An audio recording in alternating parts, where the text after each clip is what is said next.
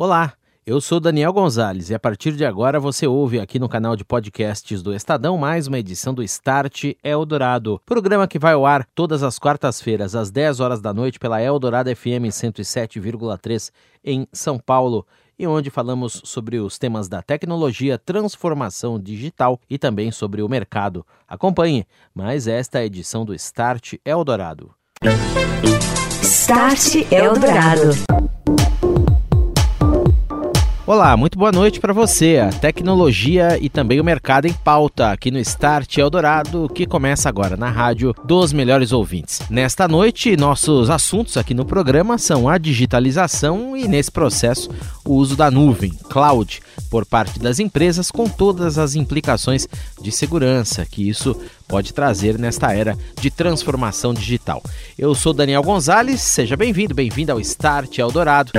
Você ouve Start Eldorado. A computação em nuvem e também a digitalização já são realidade no dia a dia das empresas, com foco na agilidade dos processos. Esses novos ambientes digitais que utilizam a cloud, seja ela pública, privada ou mesmo a híbrida, e além disso, a modernização de seus sistemas, que vem acontecendo de maneira muito efetiva, muito forte nas empresas. Estes são os temas desta noite aqui no Start Eldorado, e eu recebo aqui no estúdio da Eldorado FM o Fábio Abate Paulo, ele que é diretor de serviços de consultoria da Unisys. Tudo bem, Fábio? Boa noite. Boa noite, Daniel. Tudo bom? Obrigado por me receber aqui. Obrigado pela presença. Com a gente também, mas remotamente, participando da nossa entrevista, o Ítalo Flâmia, ele que é diretor de TI da Porto Seguro. Tudo bem, Ítalo? Boa noite. Olá, boa noite. Boa noite, Daniel. Boa noite, ouvinte. Prazer em contar com você aqui e com a gente novamente, Renato Cruz, ele que está no estúdio, ele que é comentarista do Start Eldorado. Tudo bem, Renato? Boa noite. Boa noite, Daniel. Boa noite, Fábio. Boa noite, Ítalo. E boa noite, ouvintes. Vou começar a propor aqui para o Fábio que é da Unisys. Como eu disse, esses processos já vêm acontecendo de maneira bem efetiva nas empresas, essa modernização e migração desses sistemas. Que experiências que você pode contar para a gente, Fábio? Experiências reais de mercado que já chamam atenção aqui no Brasil. Legal, obrigado, Daniel. É, a gente tem visto um pedido das empresas para acelerarem casos mais complexos de migração para a nuvem.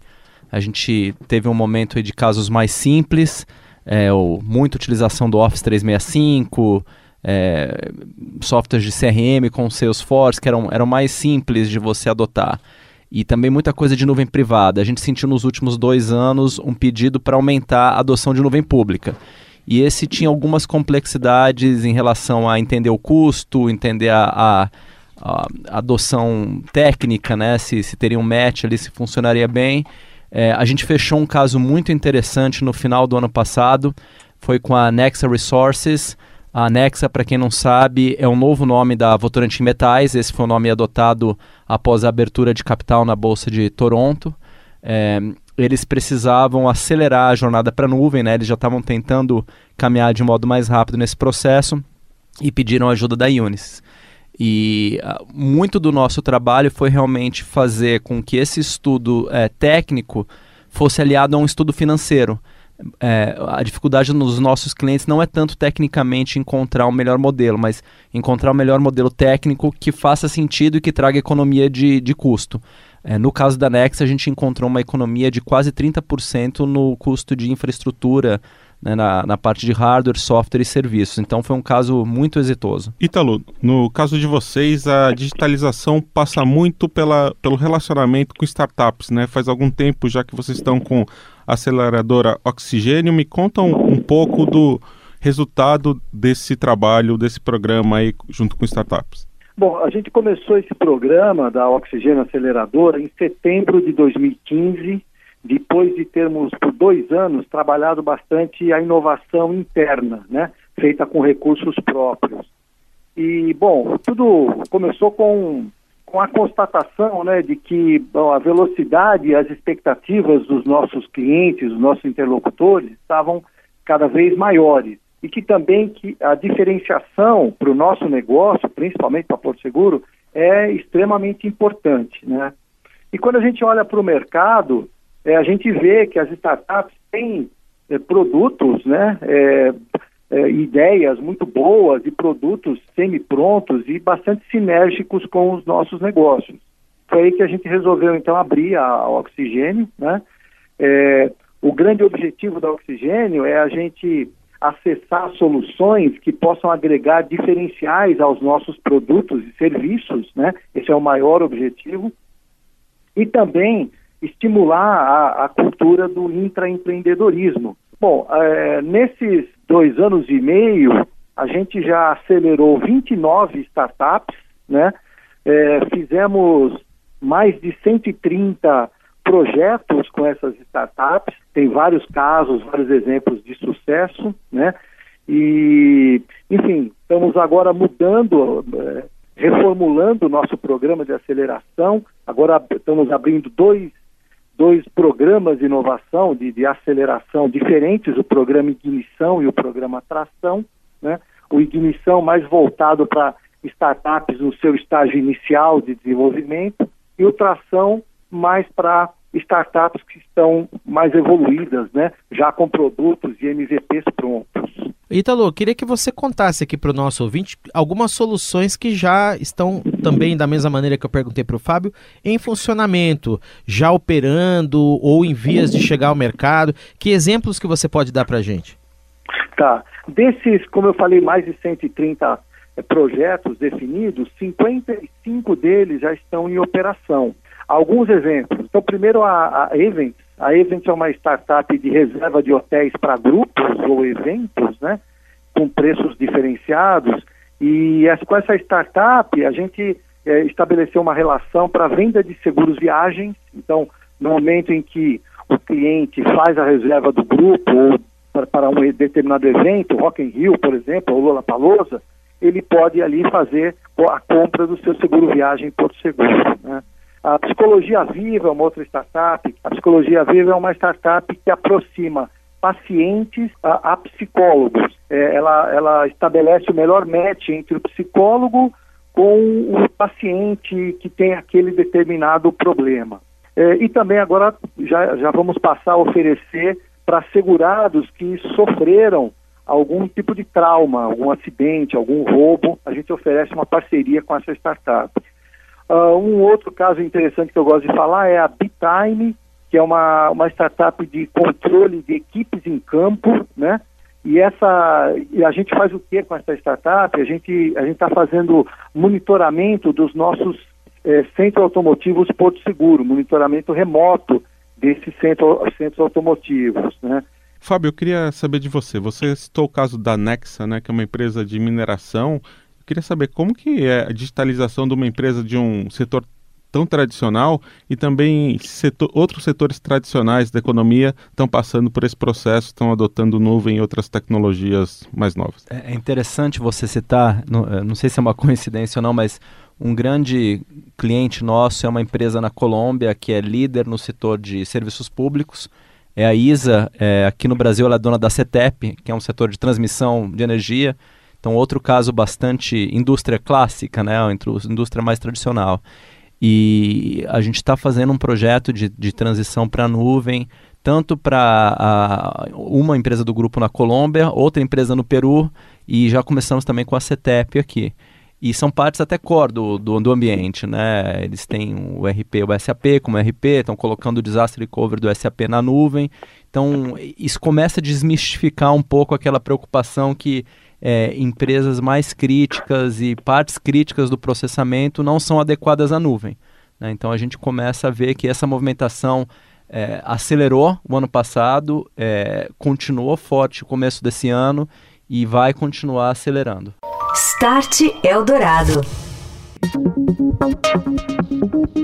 E agora continuamos o papo sobre cloud, os riscos de segurança e também o processo de digitalização das empresas com o Fábio Abate Paulo, diretor de serviços de consultoria da Unisys e também o Ítalo Flâmia, ele que é diretor de TI da Porto Seguro. Fábio, ah, saem pesquisas aí que nós lemos direto nos portais de tecnologia da informação, vemos no mercado também de que a confiabilidade das empresas na nuvem, como você até citou já, vem aumentando de maneira exponencial. Dizer, cada vez mais as empresas estão querendo ir para esse ambiente e priorizando até aquelas chamadas aplicações cloud first, né? Que é antes na nuvem, ou qualquer novo aplicativo antes lá com prioridade para esse modo, a gente pode dizer assim, de armazenagem de dados, analytics e tudo mais. Como garantir a segurança desse ambiente? É uma preocupação está sempre presente, né? Como é que nós nos colocamos nesse cenário hoje? A gente sempre faz pesquisa, Daniel, é, quando, quando esse movimento começou, tentando entender quais eram as barreiras que previa com que as empresas se acelerassem nessa adoção. E a resposta à segurança era muito mais frequente até três anos atrás. Isso diminuiu bastante, inclusive a gente publicou no ano passado, a gente faz uma pesquisa, o estado da nuvem, né, o anual, é, com mais de 400 CIOs no mundo, incluindo CIOs no Brasil e na América Latina, no México, e a gente já vê que isso começa a diminuir. É, acho que foi na semana passada, retrasado, eu vi um analista de um, uma conceituado é, é empresa de, de, de, de advisory, de TI, e onde já começava a falar assim, olha, se você realmente quer segurança, leve suas aplicações para a nuvem. Né? Aquela segurança perimetral, a segurança mais básica de acesso ao data center, é, ela vai ser muito melhor do que qualquer data center próprio que uma empresa de TI não teria. Uhum. E você passa a administrar realmente o acesso às, às, suas aplicações, que sempre foi uma obrigação das empresas cuidarem isso de modo adequado. Quer dizer, de maneira geral, a gente pode dizer que os dados estão bem protegidos hoje em dia.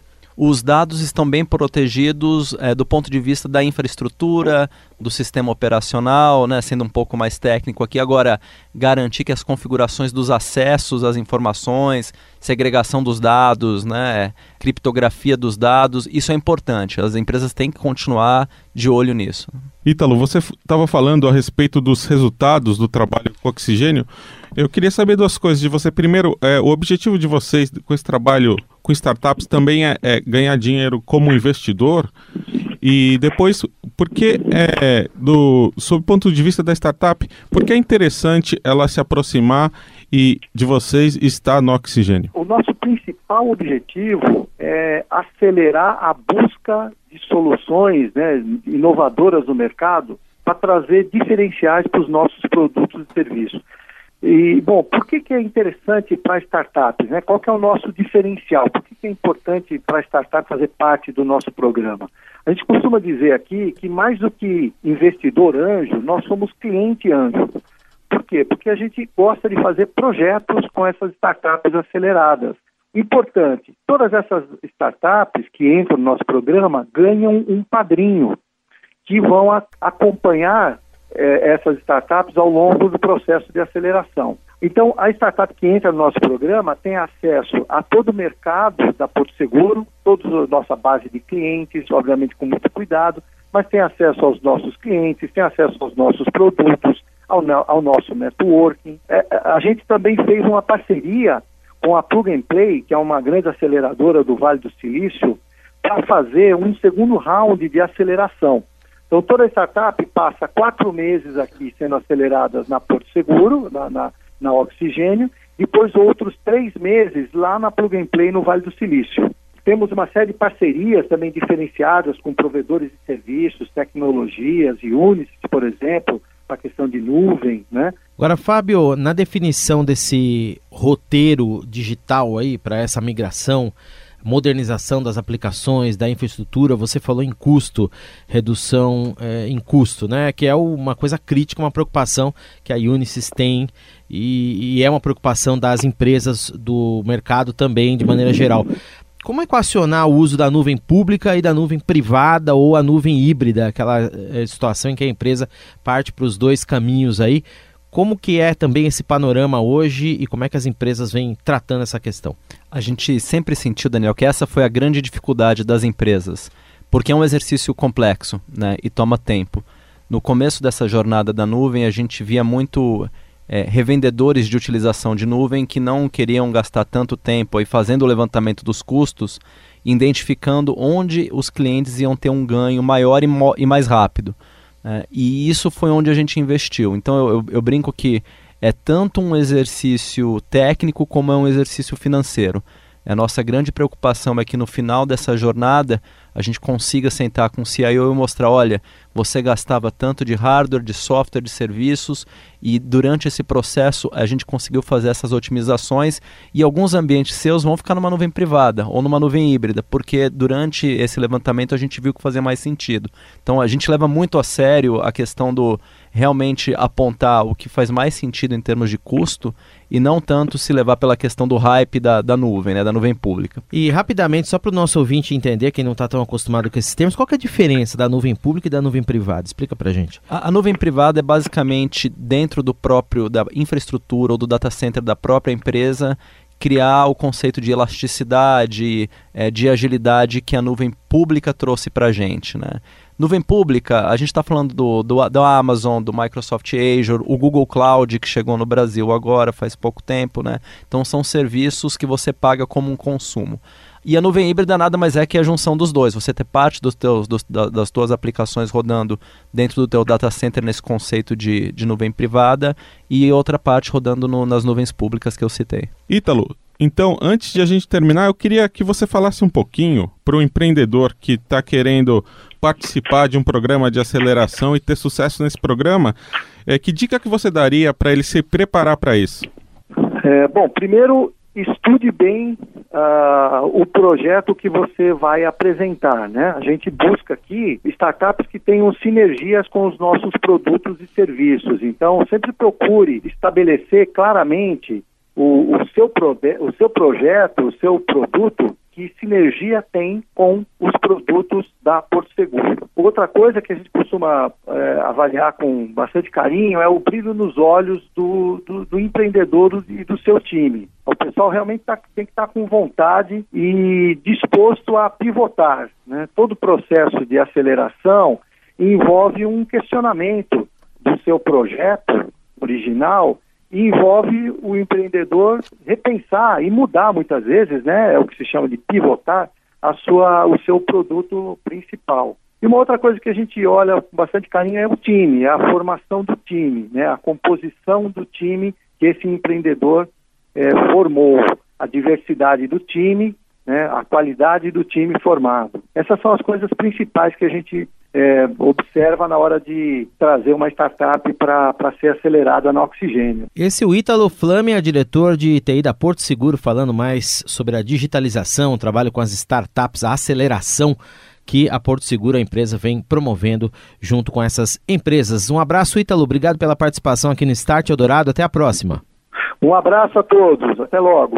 E aqui com a gente hoje também, Fábio Abate Paulo, ele que é diretor de serviços de consultoria da Unisys, falou um pouquinho mais a respeito de cloud. Um abraço, Fábio, obrigado um pela abraço, presença. Um abraço a, a todos.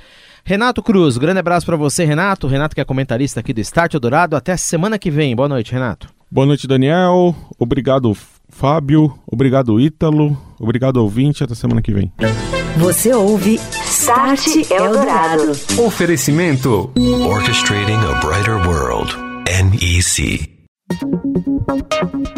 Quando se fala em proteção de dados pessoais, comumente se aponta a falta de uma legislação específica sobre esse tema como um calcanhar de Aquiles para o Brasil, um ponto negativo mas o porta-voz da Amazon Web Services para o setor público, Jeff Kratz, defende isso como um mérito. Segundo ele, o Brasil ainda busca as respostas certas para ter uma lei que preserve o delicado equilíbrio entre a segurança da informação e um campo aberto para a inovação.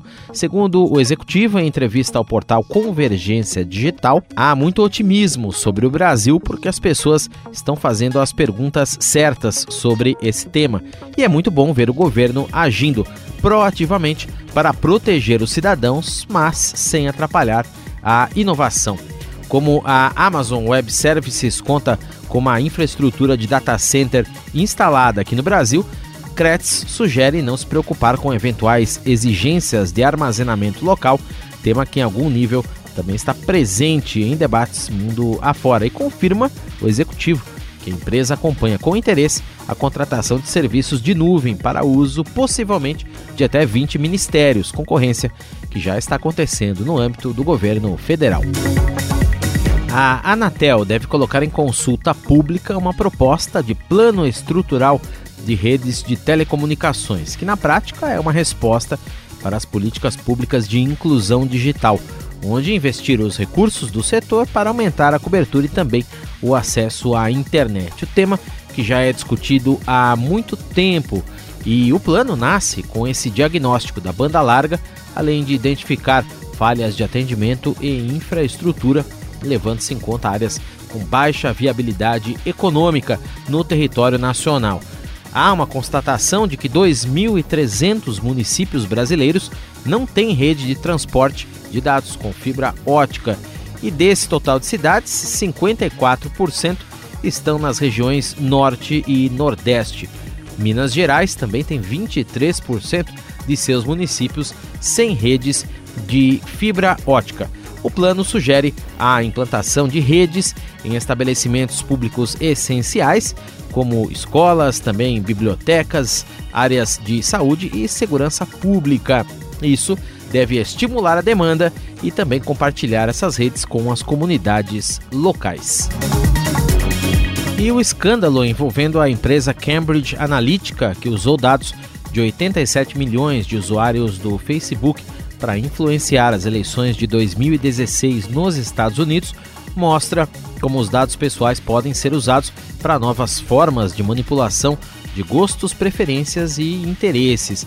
A afirmação é do professor Denis Antoniali, coordenador do Núcleo de Direito, Internet e Sociedade da Faculdade de Direito da Universidade de São Paulo, para quem o Brasil não tem regras claras de proteção destes dados.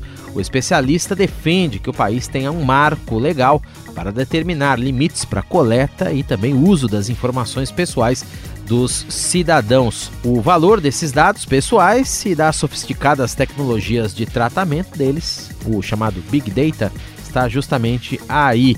Enquanto as técnicas eram restritas, segundo o especialista, à publicidade, era mais difícil vislumbrar essas consequências negativas. Mas, quando elas começam a ter outros tipos de aplicação, como em campanhas eleitorais, por exemplo, a preocupação sobre essas atividades de coleta e tratamento de dados pessoais, estritamente pessoais, se torna muito mais palpável. Ontem, terça-feira, o professor foi um dos palestrantes do ciclo USP Talks, promovido pela Universidade de São Paulo, e todo o vídeo da palestra, da conversa com o especialista Denis Antoniali pode ser visto no canal do USP Talks no YouTube. Start Eldorado. Ponto final em mais esta edição do Start Eldorado, programa sobre tecnologia e transformação digital. Lembrando que todas as edições do Start estão disponíveis como podcasts no canal do Estadão Notícias. Basta você procurar o canal do Estadão no Spotify, no Deezer, no Google Play Music, também no iTunes e outras plataformas de streaming. Eu sou Daniel Gonzalez, agradeço a sua audiência. Você ouviu? Start Eldorado. Oferecimento Orchestrating a Brighter World. NEC.